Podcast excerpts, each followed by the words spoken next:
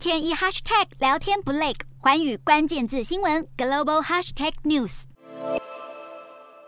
美股主要指数今天收高，因为网络设备供应商思科系统销售预测乐观，有助于提振科技股表现。同时，数据显示美国经济表现仍然相对强劲。美股四大指数全数收高，道琼指数上涨十八点七二点，收三万三千九百九十九点零四点；纳斯达克上扬二十七点二二点，收一万两千九百六十五点三四点；标普百上涨九点七零点，收四千两百八十三点七四点；非半指数上扬六十七点七二点，收三千零三十。七点八四点。欧洲股市方面，美国联准会示意会维持激进货币紧缩政策来对抗通膨。在投资人消化美国经济数据和联准会的讯号之际，欧洲主要股市都收高。欧洲三大股市全数收红。英国股市上涨二十六点一零点，收七千五百四十一点八五点。